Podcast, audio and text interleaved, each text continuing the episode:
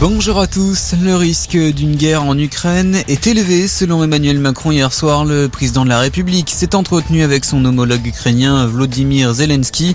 Ce dernier appelle les pays occidentaux à soutenir, je cite, le bouclier ukrainien face à la menace d'une invasion russe. L'Elysée de son côté n'exclut pas un déplacement d'Emmanuel Macron prochainement en Ukraine ou en Russie.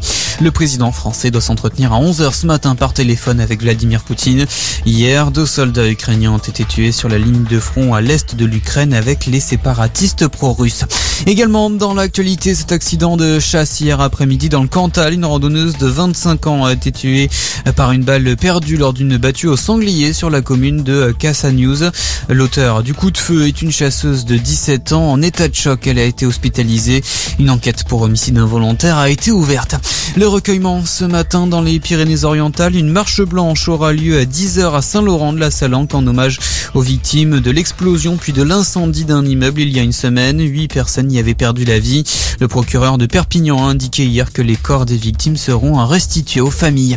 Pas d'école demain à la Réunion. L'île est en alerte orange et cyclonique dans l'attente ce soir du passage d'Emnati. Des vents jusqu'à 140 km heure sont notamment attendus.